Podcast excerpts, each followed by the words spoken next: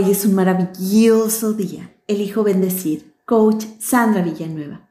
¿Alguna vez te has percatado de la forma en que pasas el fin de semana? Puede jugar un papel muy importante cómo será tu siguiente semana. Como por ejemplo, pasar todo el fin de semana encerrado en casa sin salir, pasando el tiempo en la computadora. Quizá no sea la mejor idea, incluso aún cuando sea por placer. Las personas que pasan mucho tiempo frente a la computadora, según algunas investigaciones, indican que tienden a sentirse más ansiosas durante la semana.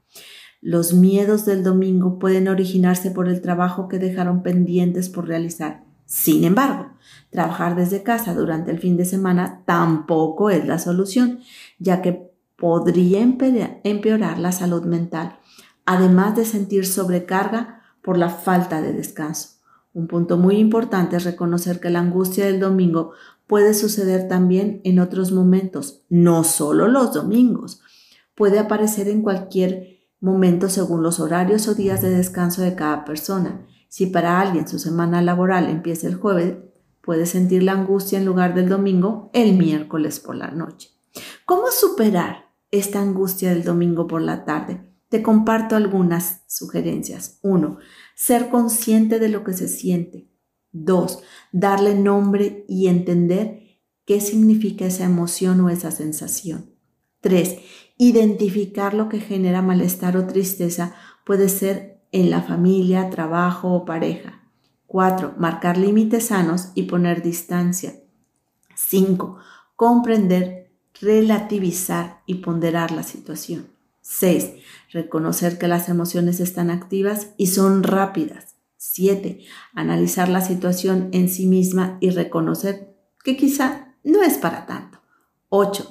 Activar la confianza y la capacidad de resolución. 9. Terminar las tareas en lugar de dejarlas hasta el lunes por la mañana. 10. Quitar el miedo y ansiedad es evitar centrarse en ellos viéndolos desde otro aspecto. 11.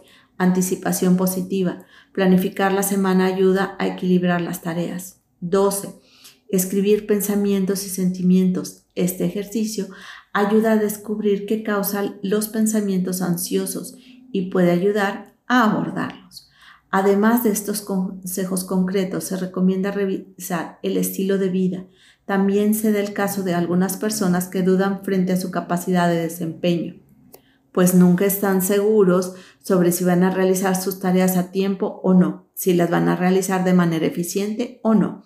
Sienten que pueden llevar a cabo sus responsabilidades de manera correcta, pues al comenzar una nueva semana es renovar esa sensación de inseguridad y o incompetencia para estas personas.